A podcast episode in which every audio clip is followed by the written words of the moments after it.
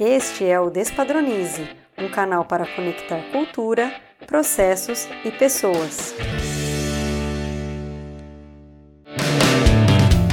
Olá pessoal, começa agora o episódio de número 68 do Despadronize. E nesta primeira audioaula da série ESG e Sustentabilidade nas Empresas, vamos falar sobre comida e sustentabilidade com a engenheira de alimentos Ana Garbim. Então, vamos ao que interessa.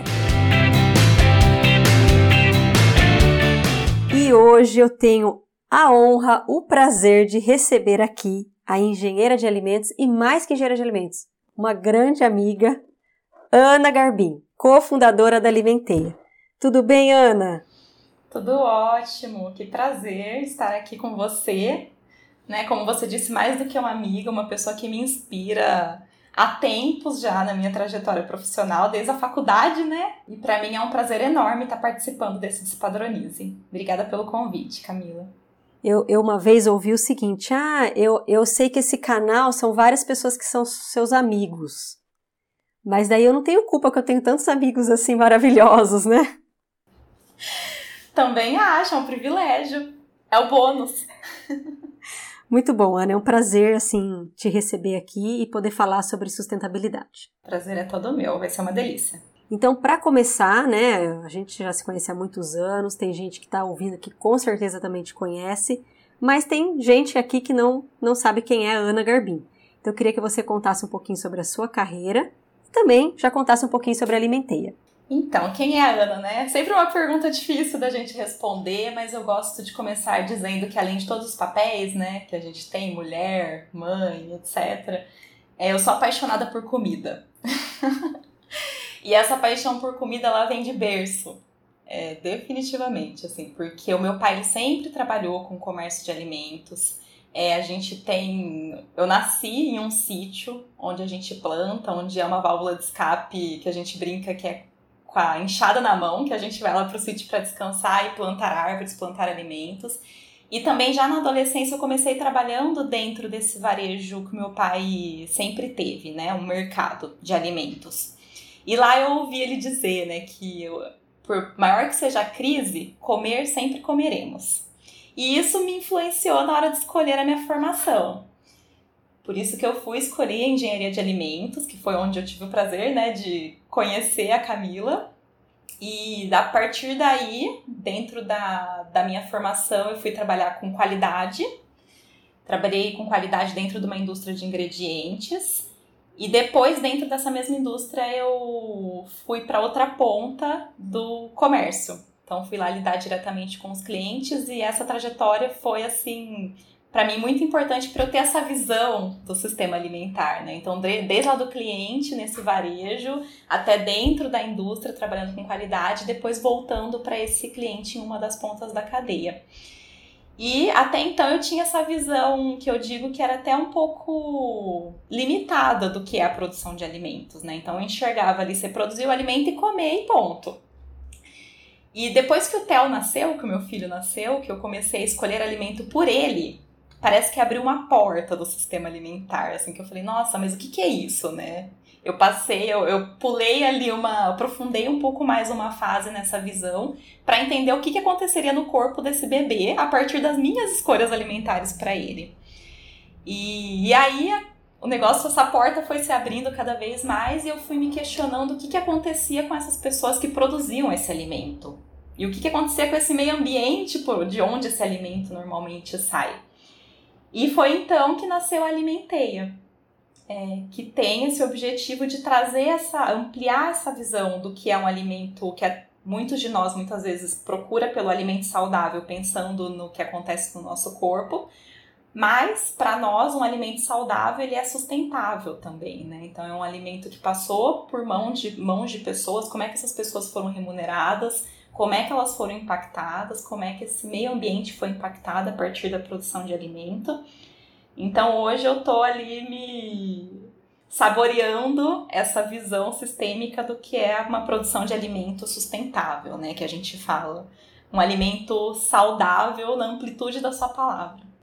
Muito bom. E, e a atuação da Alimenteia? Explica um pouquinho para o pessoal entender como que, que é a atuação de vocês. Então, a Alimenteia hoje trabalha com educação alimentar.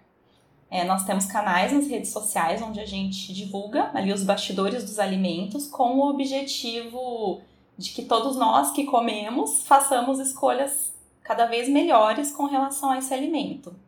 E, de novo, pensando não só na, no que ele vai impactar na nossa saúde, mas pensando também no caminho por onde ele passou, nas pessoas que ele impactou. Então, hoje o foco tem está voltado para a educação alimentar. E o que a gente acredita que fazendo escolhas me melhores, a gente vai impactando essa cadeia. Então, nós, como consumidores, estamos muito mais exigentes né, nas nossas escolhas. Com isso, a gente financia indústrias, empresas, organizações que também estão fazendo esse impacto positivo, né? E isso tem sido um movimento que a gente tem visto não só no sistema alimentar, mas em vários outros consumos que nós fazemos, nessas escolhas muito mais exigentes e acuradas, e a nossa voz está ganhando muito mais força e nós como consumidores estamos nos entendendo protagonistas, né, de tudo isso, e não só ali meros consumidores à ponta da cadeia. Muito bom, Ana. Agora entrando aqui no nosso tema, eu queria que você abordasse essa coisa da sustentabilidade, que eu acho que a gente ouve falar muito, mas não sei, muitas vezes parece um conceito às vezes um pouco abstrato para a maioria de nós. Então, sustentabilidade, ela está muito em alta hoje, né? Fica até parecendo que é um conceito novo, mas na verdade se fala em sustentabilidade ali com um pouco mais, né, de estruturação desde 72, que foi quando começaram, né, basicamente ali com o pontapé de uma conferência da ONU, quando começaram a se dar conta de que os últimos 50 anos ali de revolução industrial, de crescimento tecnológico e até uma, um avanço econômico mesmo, que tudo isso estava acontecendo de uma forma deixando de lado os impactos ambientais, né, que as coisas foram tomando. E aí, um pouco mais para frente, bastante tempo mais para frente, lá em 87, é que se desenvolveu um conceito para o que é sustentabilidade. Quando a gente pensa em sustentabilidade ali na, no conceito da palavra, é não deixar cair, né? A gente não deixa cair, manter firme ou sustenta em termos de alimento, que é dar manutenção para a vida. E lá em 87, que se criou um conceito para desenvolvimento sustentável, muito atrelado nessa questão que estamos crescendo economicamente, a tecnologia está avançando, mas e aí os recursos naturais, que até então eram, esse conceito era muito voltado para o meio ambiente. Então veio esse conceito do desenvolvimento sustentável, como a gente supra as necessidades da geração atual sem comprometer as necessidades das próximas gerações. Que era isso que a gente estava fazendo nos últimos 50 anos, crescendo, crescendo, como se não houvesse amanhã, utilizando todos os recursos naturais. E foi então que, que veio esse conceito do tripé da sustentabilidade, que é como que é, as necessidades econômicas, as necessidades sociais e as necessidades no meio ambiente conseguem avançar em harmonia, sem que nenhum desses três dessas três partes tão importantes ali da nossa vida seja negligenciada. Que até então a gente estava negligenciando, né? Estava ali na economia, com foco na economia, negligenciando todo o resto. Então, hoje, o que a gente tem de, de conceito de sustentabilidade, de se desenvolver de forma sustentável, é essa questão: como é que a gente progride economicamente sem prejudicar a sociedade e o meio ambiente? Porque muitas vezes, quando a gente, pelo menos eu, né, tô falando de mim, quando vem sustentabilidade, a gente pensa no meio ambiente, né? A gente não, não coloca esses outros social e econômico. Lógico que agora é um momento até muito mais reflexivo do que antes do Covid, mas eu acho que a gente ainda é, coloca muito isso relacionado ao ambiente, né? Coloca, isso é até por conta de como veio esse conceito lá em 72, né? Então é sempre voltado para o meio ambiente, mas a gente sabe que uma coisa não. Uma coisa depende da outra, tá tudo inter, interconectado. Então, a gente tem uma visão né, da sustentabilidade. Antes você olhava para esse tripé como se fossem três coisas separadas: o meio ambiente, a sociedade, a economia e a sustentabilidade ficava ali na intersecção né, da coisa. Hoje já se olha para a sustentabilidade como uma coisa dentro da outra. Então a gente tem um meio ambiente onde a sociedade vive dentro e onde a gente faz uma economia dentro disso. Então, até esse, esse conceito do tripé, ele foi. Ele tem sido. Tá, tá evoluindo de um jeito que a gente se entenda como partes interconectadas. Então, sustentabilidade definitivamente não é apenas meio ambiente. E aí eu acho que é interessante porque assim, muito se tem falado sobre isso. Como você disse, acho que as redes sociais têm um papel interessante, mas eu queria que você falasse um pouquinho assim, por que que se fala tanto de sustentabilidade e será que ela alcança todas as pessoas? Porque às vezes também eu estou seguindo alguém que fala disso, mas às vezes o meu vizinho não está seguindo essa pessoa, ele não está ouvindo falar sobre isso. Como que você enxerga isso? É, eu acho que essa questão da informação, apesar da gente ter avançado muito né, com as redes sociais, com a internet, muita gente com acesso à internet, muitos conceitos como a sustentabilidade, por exemplo, ele acaba ficando ali num meio ainda muito pequeno da população. E a sustentabilidade muitas vezes ela é vista até mesmo no mundo corporativo, né? Ela é vista como algo distante e desvinculado. Então, ah, eu vou ser uma empresa sustentável, mas então significa que eu não vou, não vou ter rentabilidade. Então parece que é uma coisa assim, para quem pode, para quem tem o dinheiro, para quem tem a condição, para quem abre mão de alguma coisa. Mas a sustentabilidade, eu gosto de fazer a relação, já que eu vim da área de qualidade, né? a sustentabilidade, na verdade, é uma cultura. Né? Então, ela sendo uma cultura, não é responsabilidade, nem tem que estar tá no acesso apenas de quem pode pagar por aquilo ou de quem tem essa, essa condição. A sustentabilidade ela precisa ser uma mentalidade de como a gente lida com as coisas, como a forma como a gente produz ou consome, para que as coisas de fato mudem e essa harmonia entre o desenvolvimento econômico e a preservação do meio ambiente e a igualdade social consiga de fato acontecer em algum momento.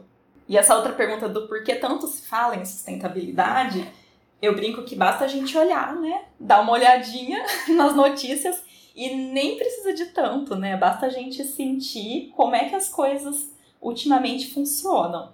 Quando a gente pensa no sistema alimentar, né, que é o que eu tô imersa, a gente tem índices altíssimos de obesidade, índices altíssimos de, de desnutrição, né, que inclui a fome, inclui a falta de acesso a alimentos saudáveis, junto com a mudança climática, que são três pandemias. Né? A gente está vivendo um Covid e tem essas três pandemias silenciosas, que são a nossa realidade. Né? Quando a gente olha para a nossa saúde em si, não, não necessariamente a gente consome os nutrientes que a gente precisa da forma equilibrada. E a gente está vivendo uma mudança climática, basta a gente olhar para a temperatura do jeito que está oscilando, a gente não tem mais aquela previsibilidade do que é inverno, verão, chuvas, né, que causam desastres ao redor do mundo, né? No Brasil a gente teve aí casos recentes, poluição, a própria fome, né, a educação precária, os desastres ambientais, desmatamentos. Então, acho que a gente está falando tanto de sustentabilidade porque está muito claro e está batendo na nossa porta os efeitos desse desequilíbrio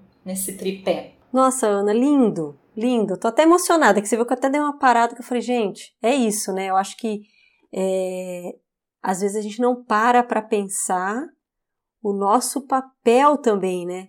Diante disso. E aí já emendando, né? É, quem que são os atores, né, desse, dessa, dessa grande questão?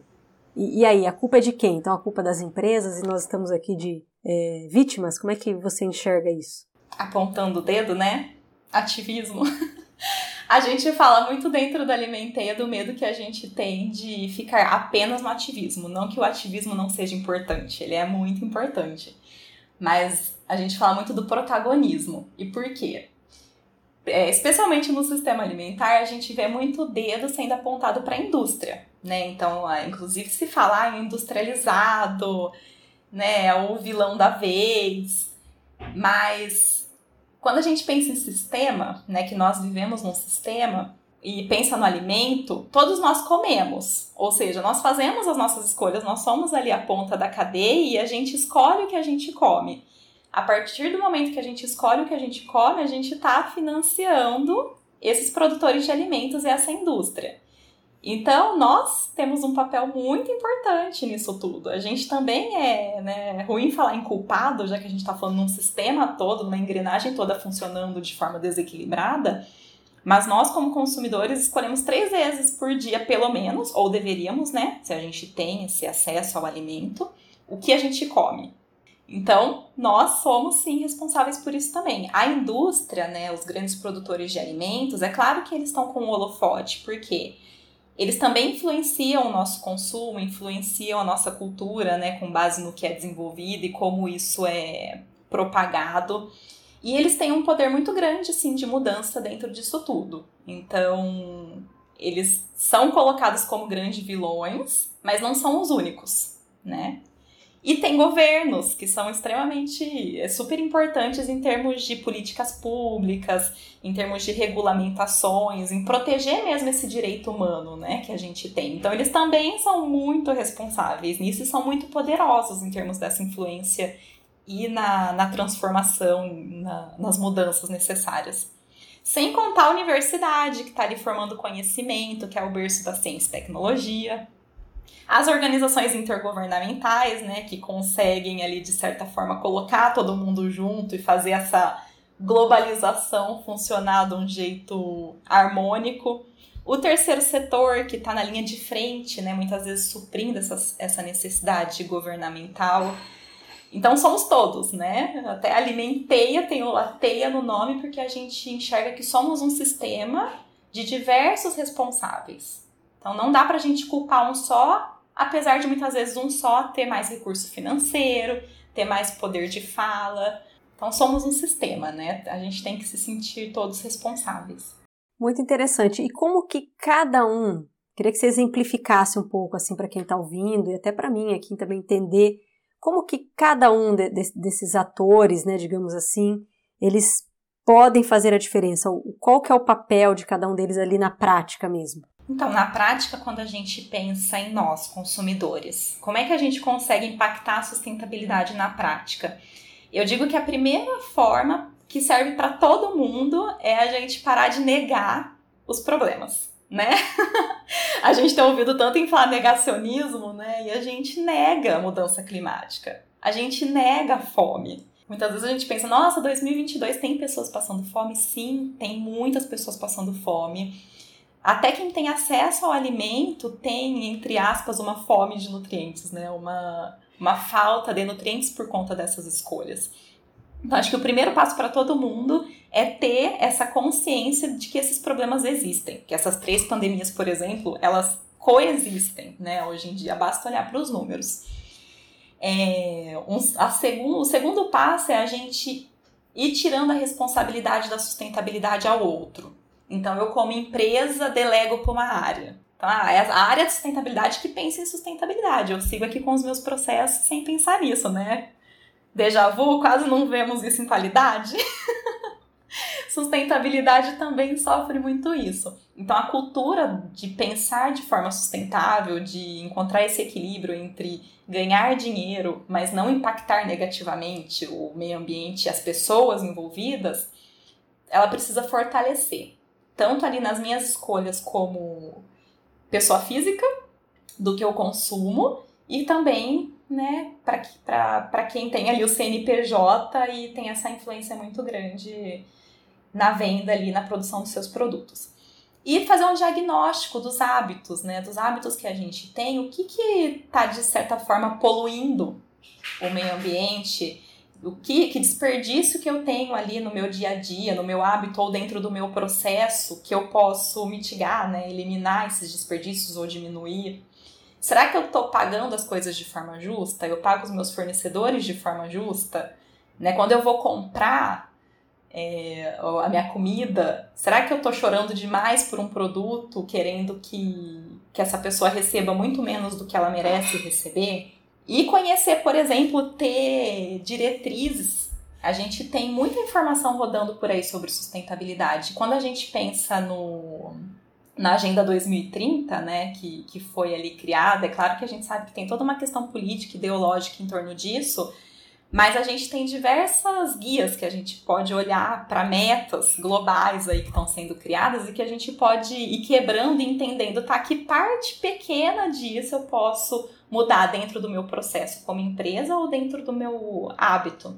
E um último passo, né, que a gente sempre fala é depois disso tudo, né, depois de entender, de fazer esse mapeamento e já começar a colocar as mudanças em prática, pensar inclusive no que se fala em regeneração, né? A gente precisa até dar um upgrade, a gente ainda não está nessa condição, porque nem sustentabilidade a gente tem conseguido aplicar com tanta eficiência, mas pensar também como é que a gente impacta positivamente, né? Como é que a gente contribui para corrigir os danos sociais e ambientais que a gente fez nos últimos anos e começa a regenerar. Né? Tem muitas empresas hoje em dia que têm essa, essa atuação no impacto positivo, que está indo além da sustentabilidade. Muito bom, Ana. E assim, pensando um pouco nos pequenos, né? É, pequenas empresas que às vezes não têm ali o recurso de, às vezes, entender tudo isso, ou contratar um consultor, ou até falando um pouco até de CPF, de pessoa física, que são essas pessoas às vezes que não tiveram sei lá, às vezes alguma educação, ou às vezes não tem acesso a determinadas informações. Você vê isso como traz para a sustentabilidade um tema um pouco elitizado? Você acha que isso acontece? Acontece. E acontece porque, como a sustentabilidade é, não é um termo novo, mas a gente tem colocado em prática recentemente, Muitas soluções, muitas vezes, realmente são caras, porque ainda não tem escala e tem poucas pessoas trabalhando em cima disso. Então, quando a gente pensa em energia solar, por exemplo, né? A tendência é que a energia solar fique cada vez mais barata, mas hoje em dia ela ainda não é acessível a todos. E a gente pode trazer diversos outros exemplos. Então, é, é, é real, sim, que, a, que você aplicar a sustentabilidade não é tão simples e não é acessível para todos. Ela ainda está colocado quando a gente pensa em um grande impacto é, em quem tem o acesso, né, a pagar por isso. Mas quando a gente pensa em sustentabilidade, são vários meios, né, são várias formas que a gente tem de ir fazendo aquele pequena mini mudança. Então, no próprio desperdício, a gente mapear desperdício muitas vezes não vai ter um custo, né? Normalmente a gente não tem custo. Então, que tipo de desperdício que eu gero que vai com certeza impactar ali tanto no meu bolso, seja eu uma pessoa física ou uma empresa, e também pode impactar no meio ambiente.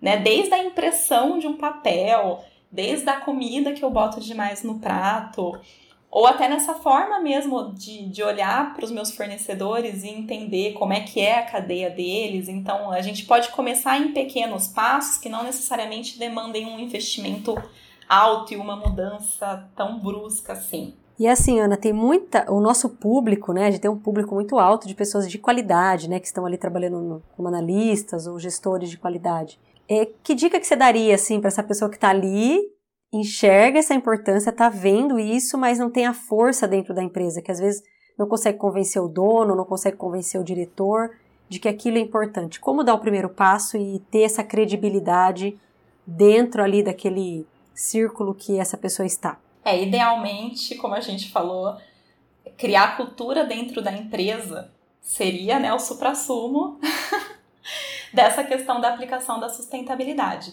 Mas a gente pode pensar em criar pequenos meios ali, né? pequenos núcleos culturais que estejam voltados para essa visão da sustentabilidade. Então, dentro da minha área, como é que eu consigo, dentro do meu processo, aplicar essa, esse mapeamento do desperdício, entender de que forma eu estou é, incentivando ou até mesmo fazendo algum tipo de poluição no meio ambiente ou ou até mesmo nessa questão social, né? Será que aqui dentro do meu pequeno núcleo, da minha equipe, existe algum preconceito que está impactando socialmente alguém? Que isso também é sustentabilidade, né? Como a gente às vezes tende aí falando do meio ambiente, mas essa questão da justiça, do preconceito, da inclusão tem a ver com sustentabilidade. Então, como é que eu mapeio os pontos de melhoria em questões de impacto social e ambiental dentro da minha área e vou fazendo essas pequenas mudanças e muitas vezes até ir mostrando pro para a área vizinha que isso é possível e que isso está gerando um bem-estar dentro da minha equipe, que está gerando uma motivação do protagonismo mesmo, né? Quando a gente pensa na sustentabilidade, até no ESG, que a gente tem visto tão fortemente dentro da empresa, como é que eu vou mapeando, criando essa cultura ali a partir de mim, a partir da minha equipe, a partir da minha área e vou transbordando, né, esses limites de dentro para fora. E se a gente for pensar, isso até é uma forma poderosa da gente implantar a cultura de sustentabilidade. Porque o ideal é que a empresa inteira já tivesse essa cultura. Mas a gente sabe que é mudar a direção de um navio. Né? A gente vem trabalhando com essa visão do crescimento econômico, como se não impactar positivamente o meio ambiente e a sociedade fosse eliminar o crescimento econômico. Então, se é muito difícil, né, se é muito ainda não é uma realidade essa cultura vindo de cima para baixo, a gente começar de dentro para fora pode ser um caminho poderoso e bastante sustentável. Muito bom. Depois, quem quiser, tem até texto lá no nosso blog Ex Academy, lá no nosso site. Agora, vamos falar um pouquinho de governo, Ana. O que, que, que você tem visto, assim, dentro do nosso país? Que iniciativas né, governamentais, já que, como você falou, né, o governo é um ator importante nesse sistema, é, quais são as iniciativas que você tem estudado e visto aí relacionadas ao governo? Olha, dentro do governo, é, a gente tem algumas falas né, em torno disso. Então, no final do ano passado, a gente teve a COP26, né, que vem ali das organizações intergovernamentais para falar de mudança climática. E aí ameaçou-se, no fim do ano passado, implantar um plano de crescimento verde, né, que, que a princípio é bastante voltado para para controle do desmatamento da Amazônia, que é uma coisa que o mundo inteiro olha para a Amazônia.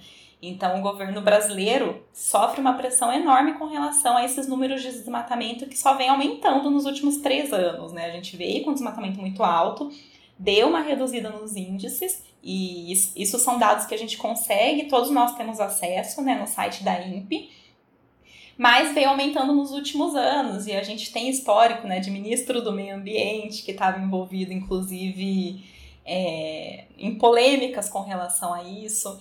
Então, o que a gente vê ainda no governo é bastante fala em torno disso, mas pouca ação. Que, né, olhando por um lado positivo, já é um caminho. Quando a gente fala, tá vendo essa pressão, então teve essa ameaça de um plano de crescimento verde que a gente não ouviu mais nada sobre isso, mas foi uma intenção de criar ali ministérios e tentar construir essa teia dentro do governo para olhar para o desenvol desenvolvimento sustentável.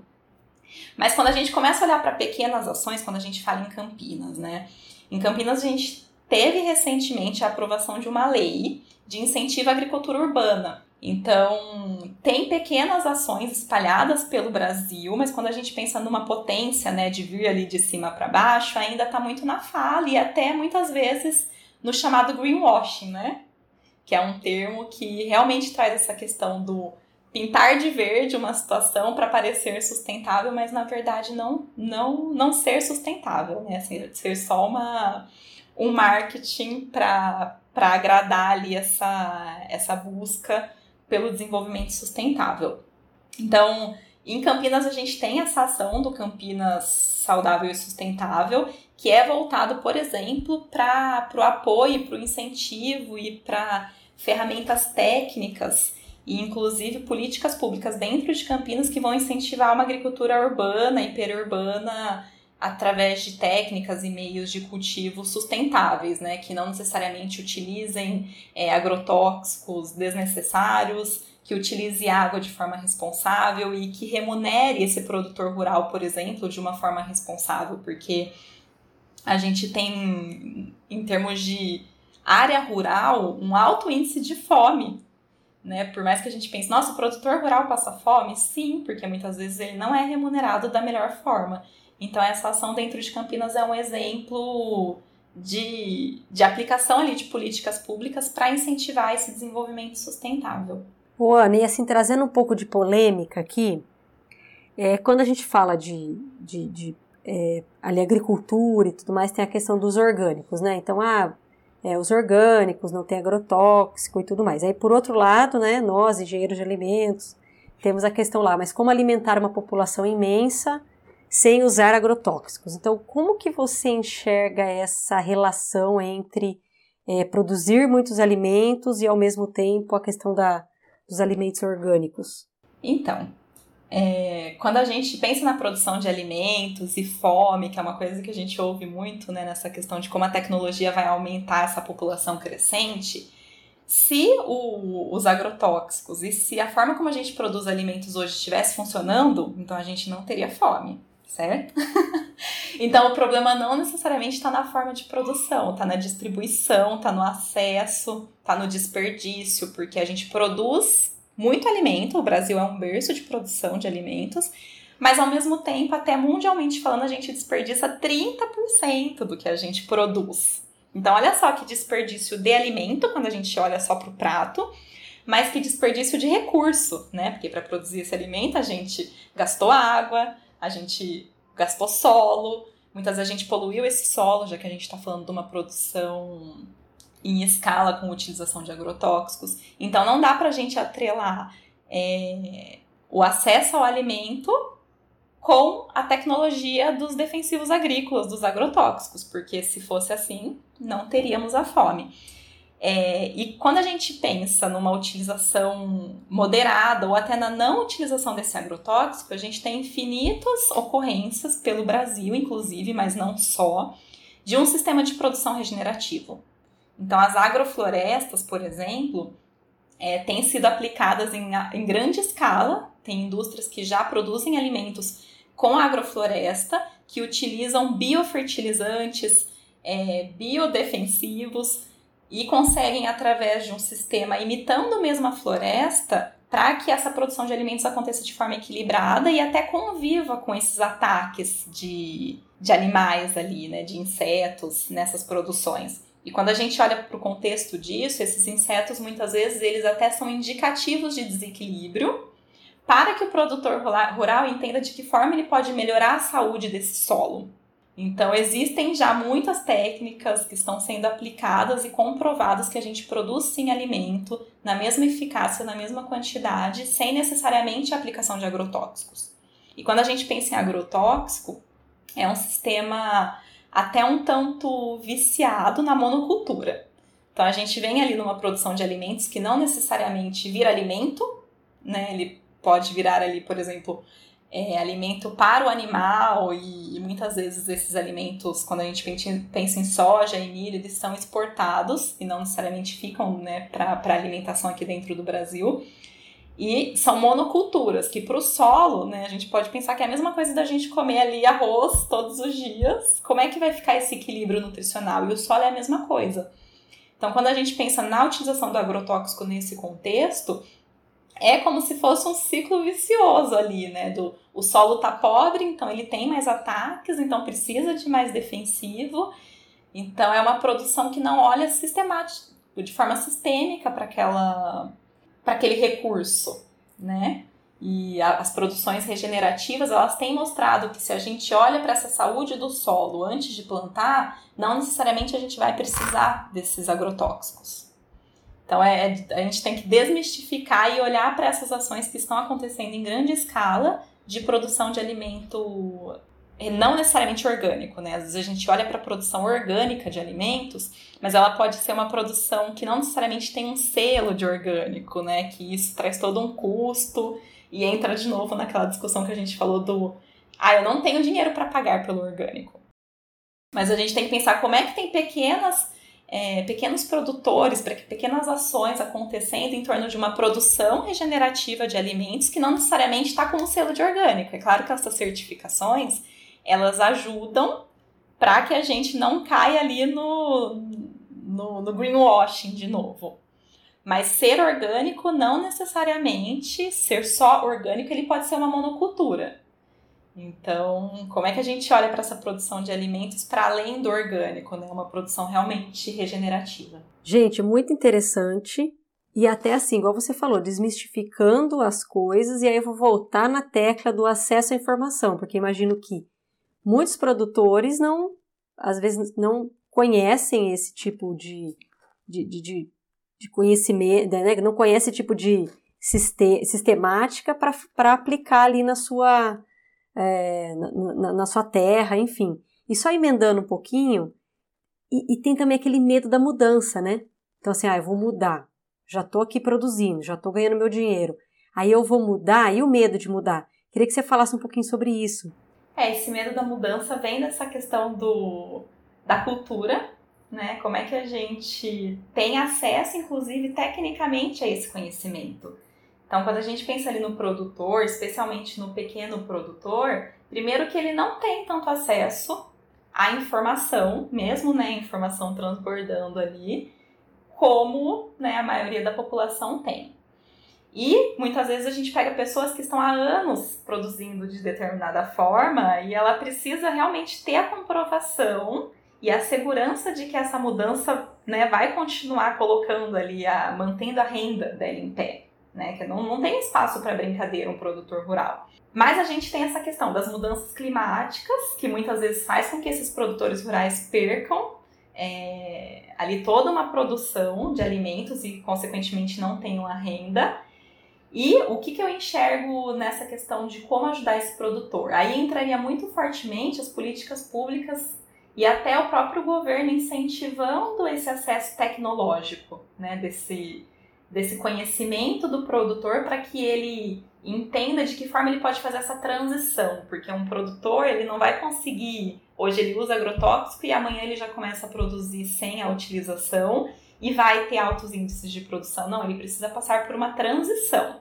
Tem muitas empresas hoje prestando esse tipo de serviço, mas é um tipo de, de serviço que precisaria ganhar escala para chegar em diversos produtores. Então, eu citei o exemplo aqui de Campinas. O objetivo desse projeto é ajudar esse produtor nessa transição, levando consultoria técnica, levando comprovações e o passo a passo para que ele consiga passar a utilizar menos agrotóxicos e entendendo o impacto da produção dele ali, como esse ciclo vicioso muitas vezes de uso agrotóxico, é, elimino toda a saúde do solo, aí na próxima produção meu solo não está saudável, aí eu tenho mais ataques, e aí eu preciso de mais agrotóxico. Então ele, o produtor ele precisa de alguém pegando na mão realmente, mostrando e comprovando esse passo a passo numa transição.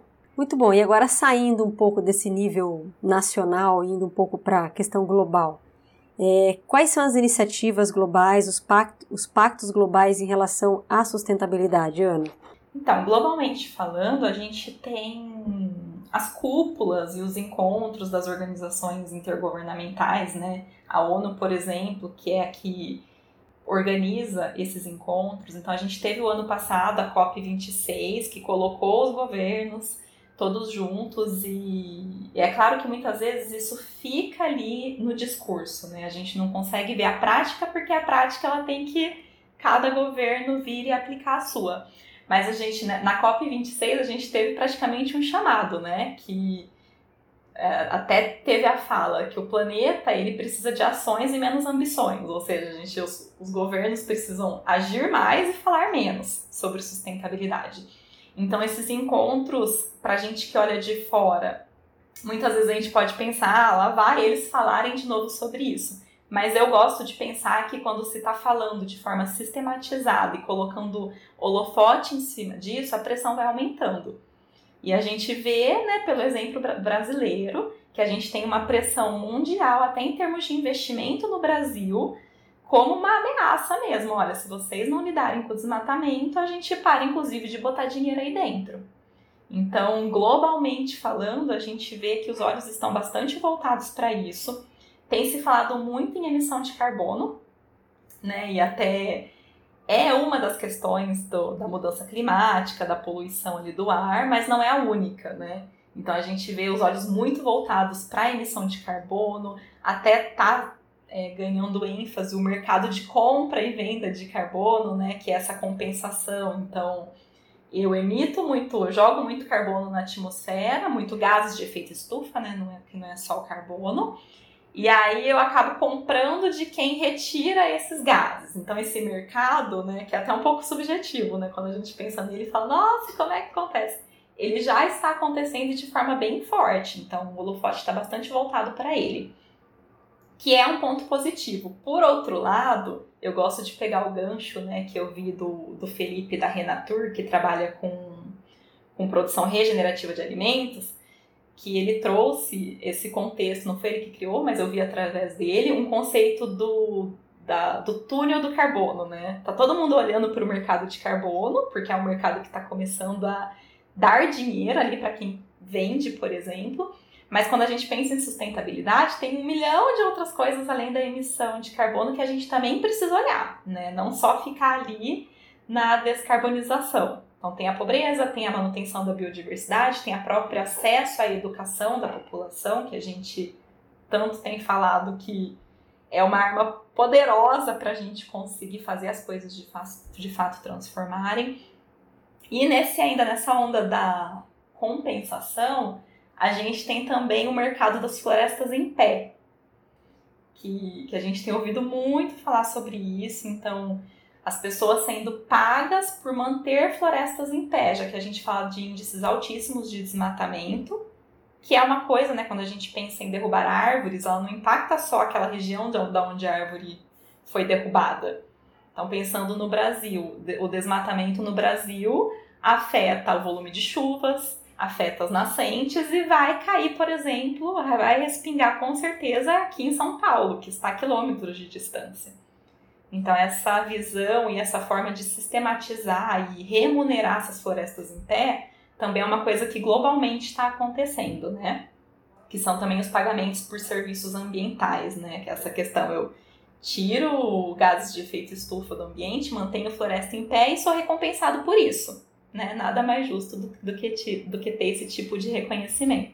E globalmente falando, a gente tem aí 100 bilhões de dólares que, que foi prometido o financiamento dos países né, com maior poder aí aquisitivo para financiar ações dos países em desenvolvimento com relação à sustentabilidade, que nasceu ali, veio ali da COP26, mas que, como a gente está falando, né, a sustentabilidade ainda está engatinhando, é um dinheiro, um recurso que os países poderiam receber para financiar esses avanços de desenvolvimento, mas ainda não se sabe, né, os países ainda não sabem como é que destina esse dinheiro e monitora, já que a gente não tem sistematizado é, esses índices, os monitoramentos, o que é greenwashing, o que de fato está acontecendo. Então a gente vê que tem aí um movimento muito grande globalmente em torno da sustentabilidade, mas ele ainda não está tão sistematizado e organizado na urgência que na verdade a gente precisa. Muito bom. E, e tem muito essa coisa também a gente fala muito em vários mercados, né, de startups. Ah, as startups que entraram para modificar o, a questão bancária, as startups que vieram modificar as questões de transporte. Como que você tem visto as iniciativas aí de é, empresas jovens e de tecnologia atuando nesse mercado de sustentabilidade? Tem muitas, né? Tem bastante e a minha visão é que elas estão puxando os grandes navios. elas estão incomodando as grandes indústrias e, de fato, acelerando a transformação para essa, essa direção da sustentabilidade. Um exemplo muito recente que a gente teve, é, não sei se eu posso citar nomes, mas a gente teve aí na, no sistema alimentar uma startup que trabalha com inteligência artificial, ou seja, super tecnológica na produção de, de proteína vegetal, que também é uma coisa que a gente está vendo crescer bastante, muito impulsionada pelos hábitos alimentares, né? Então a gente está procurando consumir menos carne, porque a gente tem visto que a forma como a carne é produzida hoje está né, sendo o grande responsável por todos esses problemas que a gente tem falado, desmatamento, emissão de gases. Então essa startup criou essa tecnologia de como é que ela faz um leite para substituir é, um leite vegetal que fique ali sensorialmente mais perto de um leite da vaca, né? Que é culturalmente a gente está tão acostumado a consumir. E ela veio ganhando um espaço de uma forma tão rápida que ela foi é, entrou ali numa joint venture com uma enorme do sistema alimentar, né? Então foi a, a Kraft com a Notco. Se juntaram exatamente porque a Notco tem essa inteligência artificial e está ganhando um espaço muito grande. Aí entra de novo, a gente olha para um leite vegetal, é muito mais caro do que o leite. Então ainda é um nicho. Né? Ainda é só quem pode pagar ali aquele valor por aquele produto que consome mas está ganhando muita visibilidade. E a tendência dessa escala, né, quando a gente pensa nessa joint venture, é um ponto muito positivo, porque vai ganhar escala, vai baratear vai dar mais acesso e isso vai, vai ali crescendo em todo o sistema, né? Vai saindo do nicho e vai, vai ganhando cada vez mais espaço. Então, as startups, para mim, elas elas estão puxando, sabe? Elas estão incomodando e fazendo as grandes empresas verem que ou elas mudam para atender né, nós consumidores que estamos mais exigentes, estamos mais ligados, a gente tem mais voz através das redes sociais, né, para causar uma polêmica ali em torno de uma grande empresa. E elas fazem isso de forma muito rápida, né, as startups. Como elas são, não são um navio gigantesco que tem que mudar toda uma cultura, todo um processo enorme, linhas de produção. Então elas estão fazendo isso de forma bastante rápida e gerando bastante transformação. Muito bom, Ana. E reta final aqui, né? Eu adoro, adoro esse tema e dá para falar aqui dias e dias, né? Mas falando um pouco de desafios, eu queria que você falasse um pouquinho dos principais desafios, né, da sustentabilidade e até um pouquinho também sobre métricas e ações aí relacionadas ao tema. Então, o desafio da sustentabilidade é o principal desafio é desatrelar mesmo essa questão do crescimento econômico é, ele ainda é. Eu cresço economicamente, mas como é que eu vou gerar um impacto positivo crescendo economicamente? Então, essa questão da mudança cultural, eu acredito que é o maior desafio quando a gente pensa tanto ali no, no CPF, né, como a gente falou, no mudar o meu hábito para olhar para isso, né, deixar de tomar o leite de vaca, deixar de colocar carne ali na minha, na minha principal refeição quanto também ali para as grandes empresas, né? Como é que elas incluem a sustentabilidade dentro da sua fala em todas as áreas, e não só fala, né? Dentro da sua cultura e dentro do seu processo. Um segundo desafio é essa escala, né? Que a gente tem visto acelerar, então a gente está vendo, por exemplo, o crescimento da energia solar, a gente está vendo aí startups se juntando a grandes empresas para dar escala e, consequentemente, acesso a isso para deixar de ser um nicho, né? Até para impulsionar essa mudança cultural. E aí, o terceiro desafio que, que é generalizado é realmente como é que a gente monitora e regulamenta essas ações de sustentabilidade para elas não ficarem só nos relatórios das empresas, né? E aí a empresa relata o que ela quer, ninguém investiga, a gente acredita que aquilo é sustentável, como é que a gente, né, faz isso? Então, essa questão acaba impactando inclusive na educação, que é um outro desafio. Então, como é que a gente, consumidores que financiamos, que escolhemos, né, que pagamos essas grandes empresas, como é que a gente consegue escolher e saber o que a gente está escolhendo através desse conhecimento que vem da educação? Então, quando a gente pensa em alimento, né, o que motiva a alimentar a trabalhar com educação alimentar é exatamente porque a gente acredita que com o conhecimento a gente, consumidor, consegue ser protagonista. Mas como que a gente dá escala para isso, né? Aí entraria, por exemplo, políticas públicas que, de fato, colocassem sustentabilidade de forma sistematizada dentro dos currículos. Educação alimentar dentro dos currículos. E acho que um, um último desafio que eu enxergo, que não é impossível, e eu acho que está todo mundo entendendo que isso é necessário, é a gente se entender como sistema como partes interconectadas. Então, eu, como empresa sozinha, não consigo é, colocar sustentabilidade na minha região. Talvez eu precise ter aliados, né?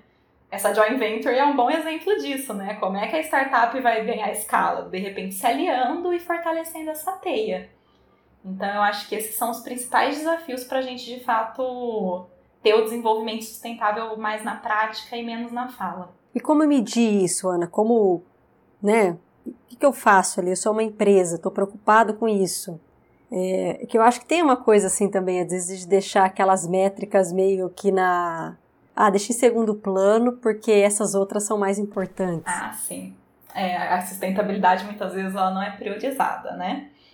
Mas essas métricas, quando a gente pensa né, de cima para baixo, a gente tem visto métricas sendo construídas, por exemplo, dentro do mercado financeiro. Então, a bolsa de valores hoje tem uma métrica para as empresas que aplicam o ESG. Então, o ESG ele veio, né, ele nada mais é do que a aplicação, né, a tentativa de aplicação na prática da sustentabilidade. Então, a gente tem visto os investimentos acontecendo com base nesses índices.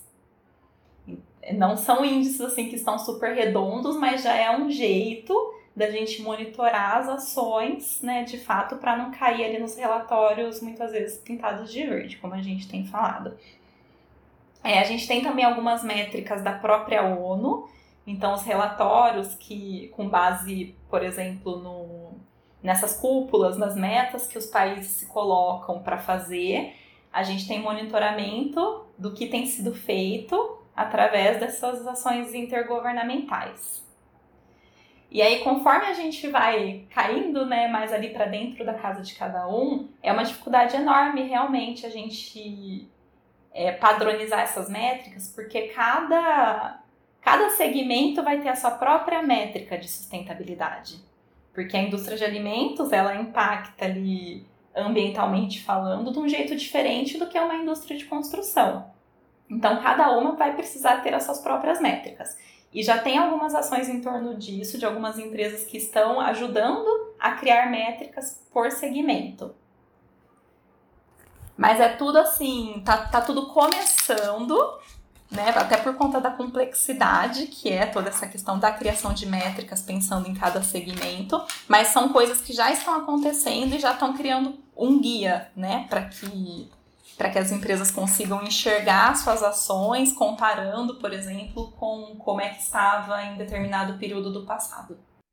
Eu acho que foi bem interessante você ter falado sobre essa questão até de cada caso é um caso, porque às vezes as pessoas pensam que ah, é uma receita de bolo, pego, copio o vizinho e às vezes aquela justo aquela aquela métrica que eu escolhi tá tudo bem para mim, mas tem uma outra que tá terrível que eu não, não estou nem olhando. Então, é, essa coisa de olhar ali no detalhe o seu processo faz toda a diferença, né, Ana?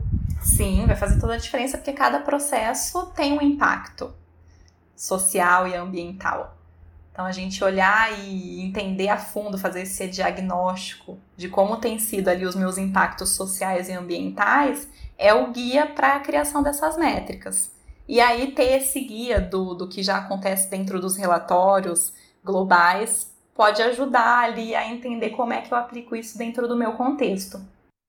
E aí, e aí voltamos ali na questão da elite, aí eu acho que vem assim do nosso ouvinte de pequena, de né, microempresa ali o, o convencimento ao dono, né? Eu acho que é, outro dia eu escrevi sobre isso, né? Sobre essa questão é, é, de às vezes cru, até cruel você ficar ali lutando contra uma coisa que o dono não quer, mas o dono tem que querer, né, Ana? Ah, com certeza tem que querer para conseguir implantar essa cultura na empresa toda.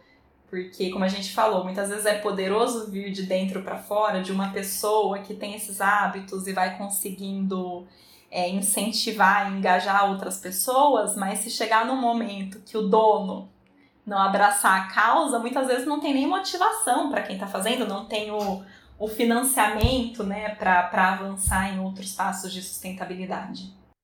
Então não tem jeito, tem que convencer mesmo. Tem, tem que criar cultura. A cultura da sustentabilidade, assim como a cultura da qualidade, ela tem que ser de todo mundo. Todo mundo tem que vestir essa camisa. Porque senão vai parar lá nos relatórios de greenwashing. Muito bom. E eu sempre gosto de deixar essa pergunta para o final. Queria que você desse aquelas dicas finais, aquelas dicas de ouro, né, por que fazer sustentabilidade? Por que se falar disso? Por que fazer sustentabilidade, né? Quando a gente pensa no mundo empresarial, isso vai dar credibilidade para a empresa, né? Vai fazer com que a empresa ganhe um espaço ali de visibilidade em termos de impacto mesmo social e ambiental. E isso tem sido visto, né? O mundo da internet está colocando aí todo mundo à prova, não tem como esconder mais nada. Então, a credibilidade é um dos, dos grandes benefícios da gente fazer a sustentabilidade. É, os impactos financeiros, consequentemente, acontecem quando a gente pensa nisso. É uma empresa que pensa em sustentabilidade, ela é inclusive mais resiliente. Então, esse mundo cheio de incertezas que a gente vive hoje, se ela é pautada ali na, no respeito com a sociedade que a gente impacta, se ela está contribuindo com o meio ambiente, então ela também está sendo resiliente né, com relação a essas grandes mudanças. E acho que o, fa o fazer a sustentabilidade, ela traz ela tem diversos caminhos, né? Então, quando a gente pensa no desperdício, o desperdício vai servir para qualquer empresa. Então, como é que eu consigo mapear onde é que o dinheiro está? Porque quando a gente pensa em desperdício, é dinheiro que está escorrendo, né? Não é só poluição, não é só a utilização de recursos, é o dinheiro. Então, olhar para essa, mapear esse desperdício. Quando a gente pensa no sistema alimentar, é a gente olhar para essa questão de como é que a gente, na produção de alimentos e no consumo, a gente consegue é, incentivar essa manutenção da biodiversidade que a gente tem perdido. Né? A gente, especialmente aqui no Brasil, a gente tem uma biodiversidade imensa, alimentar, inclusive, que poderia estar tá, é, evitando problemas nutricionais que muitas pessoas têm. Então, como é que a gente estimula essa biodiversidade? Como é que eu tenho o desenvolvimento de produtos considerando é, os produtos que a gente tem locais, né? A nossa cultura local, essa estimulação de, das frutas, legumes e verduras que a gente tem na, na nossa região, no nosso bioma. Então, isso também é uma forma da gente olhar para a sustentabilidade dentro do sistema alimentar. E a questão do resíduo que a gente gera, né? a poluição que a gente gera, independente de qual é o meu segmento e do meu tamanho. Será que eu estou fazendo o básico de, por exemplo, ter um, uma lixeira de reciclável? Porque isso pode parecer muito básico, mas isso é um problema que a gente tem fortíssimo problema público de, de aterros sobrecarregados. Então, dentro ali do meu pequeno escritório, da minha pequena produção, eu separo o lixo a partir do básico, né? Eu tiro o reciclável do que é orgânico. Será que eu consigo isso? Eu já faço isso, eu consigo dar um passo além em pensar em até destinar esse resíduo que eu gero para algum outro lugar que não necessariamente para os aterros que estão sobrecarregados? Então, esse também é uma dica, assim, que é um jeito da gente começar que não depende de políticas públicas, sabe? Do que a gente pode fazer dentro de casa. Lindo, Ana. Eu, eu vou até confessar aqui no ar que eu agora faço compostagem aqui na minha casa, graças a um post da Alimenteia que eu vi que você fez. E às vezes eu falo, gente, quanto lixo. Quanto lixo. Quanto lixo orgânico bom que tá aqui e não precisou ir para um aterro. Pois é. Ah, que bom. A gente fica muito feliz de poder transmitir mesmo esse conhecimento, porque a sustentabilidade não necessariamente a gente precisa de grandes passos. É claro que, como a gente falou, a ideia é que vire uma cultura. Mas a gente pode sim, mesmo sem grandes investimentos, e fazendo pequenas mudanças ali dentro dos nossos hábitos e processos. Maravilhoso, Ana. Adorei o bate-papo, muito legal, muito assim, de muita reflexão. Tenho certeza que quem está ouvindo a gente com certeza está pensando, nossa, poderia estar fazendo muito mais. E eu queria que você deixasse os seus contatos, como é que faz para para encontrar Alimenteia, como é que faz para bater um papo com você? Ah, foi uma delícia mesmo, Camila. É, para mim é um prazer enorme estar aqui no hall do Despadronize, como eu falei, que é uma aula, né, uma pós-graduação realmente. Foi um prazer enorme dividir, né, um pouco dessa cultura e instigar essa cultura da sustentabilidade. É, eu queria dizer que, antes de tudo, que a gente fala bastante de sustentabilidade não com a ideia de gerar uma cobrança, né? Mais uma cobrança dentro de tudo que a gente faz, mas realmente como uma provocação ali, né? Para que a gente faça essas pequenas mudanças de hábitos que, que com certeza a gente vai ver reflexos, né? Ali para nossa vida e para todo o entorno. E a gente fala bastante sobre tudo isso dentro da Alimenteia.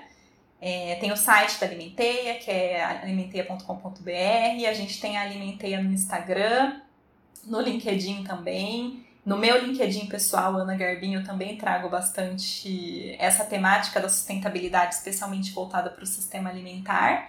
E a gente tá. Estamos sempre muito disponíveis para conversar, pode chamar ali no particular, tem o meu WhatsApp dentro dessas redes sociais. Eu gosto muito de falar sobre comida, tá, gente? Então, seja culturalmente, seja em termos de sustentabilidade, porque para mim sustentabilidade é isso, né? É cultura, a comida é cultura, a comida é o prazer, a comida é a nutrição.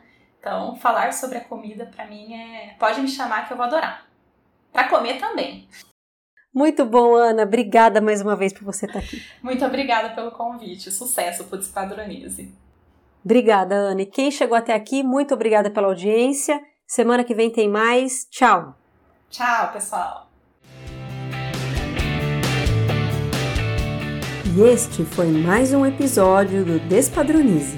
Eu sou Camila Nascimento, responsável pela produção e apresentação deste podcast, com edição de Raquel Venturini. Lembrando que o Despadronize é um canal de conteúdo da ESA e você pode nos acompanhar pelo LinkedIn, Instagram ou pelo nosso blog no plataformaesa.com. Até semana que vem!